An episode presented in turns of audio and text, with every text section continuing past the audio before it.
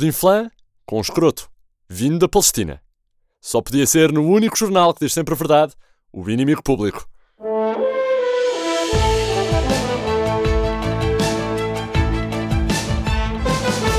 E cá estamos nós. Olá, daqui o inimigo. Atenção, eu normalmente costumo pronunciar-me em relação às notícias, que aqui vamos dando conta, e até tenho tendência para personalizar os assuntos em mim. Por exemplo, quando falam da discriminação aos tipos altos e sensuais, é um tema que me afeta bastante. Ou quando se insurgem contra cidadãos nascidos no Pragal, é aquela minha tendência para tornar qualquer assunto social urgente num ato de amor ou de ódio, ou tornar para explodir qualquer assunto social irrelevante que podia ser varrido para debaixo de saias parlamentares que ninguém notava. Normalmente faço isso tudo acompanhado de um GNR, mas hoje abstenho-me. Epá, já tentei ligar à redação do IP, estou aqui fechado nesta cava há três meses, só vejo um pratinho de bolonhesa a deslizar por baixo da porta de vez em quando, com umas gotinhas de água. Epá, e ninguém me informa o que é que eu devo pensar sobre assuntos que, tipo, eu andei durante uma campanha inteira a falar, com manifes e tudo. Porra, Joacine, que tiro no pé, caramba. Ai, ou será que foi uma cama bem feita?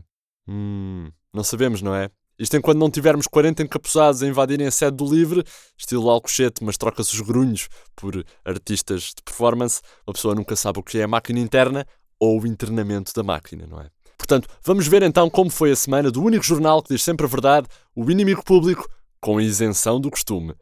E depois da tempestade Sebastian ter passado pelos Açores, sem despentear o Pauleta, o Instituto Português do Mar e da Atmosfera também passou o furacão Joacine, a tempestade tropical.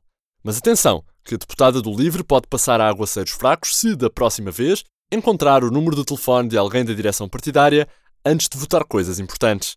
E como esta semana só dá Joacine, parece que estamos a bater no gaguinho, ainda na novela Joacine, vai mais uma para o rol, depois da deputada livre do LIVRE e o seu assessor, do assessor, não fez sentido, terem chamado um militar da GNR para os escoltarem dentro do edifício do Parlamento e manter os jornalistas à distância, a deputada do LIVRE pediu ontem a proteção do grupo de intervenção da GNR para garantir que o deputado do CDS, Telmo Correia, não lhe roubava o pudim flan do almoço. O assessor de Joacine garantiu ao IP que há bullying da direita ao nível dos flãs, sim. Larguem o osso, pá! Voltando a tratar o jornalismo satírico de cão para baixo. Entretanto, porque o mundo não é só uma deputada às turras com o partido, Carlos Santos Silva. Ah, que saudades! O Prémio Nobel da Amizade Desinteressada! Ele foi ontem ao evento do juiz Ivo Rosa. Carlos Santos Silva declarou que os 23 milhões da Suíça são seus e não de um sobrinho taxista. E disse que a mãe de Sócrates, a mesma que se queixava de estar de penadinha e que pedia ao filho para lhe comprar um casaco, afinal está cheia dele. E até chegou a pagar campanhas eleitorais, o túnel do Marão, a Panic Room do Freeport Alcochete e todo o leite achocolatado distribuído nas escolas primárias enquanto Sócrates foi primeiro-ministro, um exclusivo IP. No desporto, Jorge Jesus é o nome mais falado para substituir Tite no comando da seleção brasileira, exato, substituir Tite no comando, e o português diz-se honrado por ser o primeiro treinador estrangeiro apontado ao escroto. Jesus explica ao IP que Bom, o sonho de qualquer treinador é chegar ao escrote. Acho que o escrote seria uma recompensa justa por todo o trabalho que fiz ao longo da carreira. A modos que eu sonho com escrote. Palavras de Jesus, de quem não temos indicação que está no meio de nós. E depois desta transição teológica de categoria, no meio de nós e em toda a parte, providenciada esteja uma papelaria ou estação de serviço, encontra-se a nossa edição em papel, nas bancas com o público. Pois é, a notícia principal desta semana é a seguinte: há uma nova polémica na Assembleia. Joacine abstém-se em voto de louvor a Jorge Jesus. Depois da abstenção no voto de condenação pela nova agressão israelita a Gaza, o LIVRE está envolvido em mais uma falha de comunicação sem Gaza. O Parlamento aprovou um voto de congratulação pela vitória de Jorge Jesus na Taça Libertadores e no Brasileirão. Todos os partidos votaram a favor, exceto o LIVRE porque a deputada reforçou a escolta de segurança devido ao perigo dos portugueses fanáticos do Flamengo. É verdade. Joacina alega que desconhecia a posição do partido em relação a Jorge Jesus e à conquista da Libertadores e do Brasileirão e, portanto, não quis arriscar, não é? O livro já esclareceu que o voto devia ter sido contra, porque Jorge Jesus é um homem hetero, branco e que exibiu uma bandeira portuguesa, atitude que o partido considera imperialista, colonialista e fascista, como é evidente.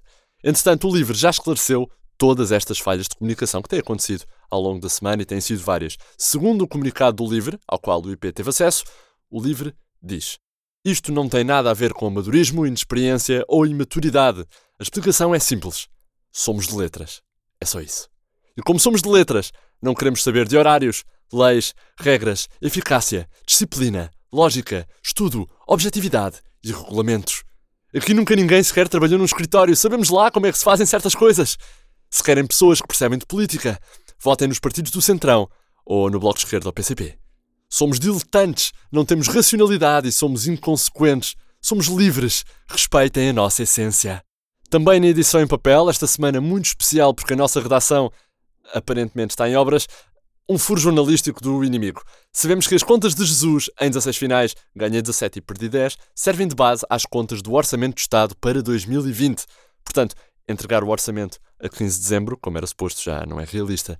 O inimigo e a pessoa que corta ao meio as sandes mistas de Gomes Ferreira sabem que Mário Centeno mandou refazer as contas em função da inesperada tirada de Jorge Jesus depois da final da Libertadores, quando ele disse que em 16 finais ganha 17 e perdi 10. Yeah, boas contas, Jesus. Boas contas. Os técnicos das finanças foram colocados perante uma nova realidade matemática.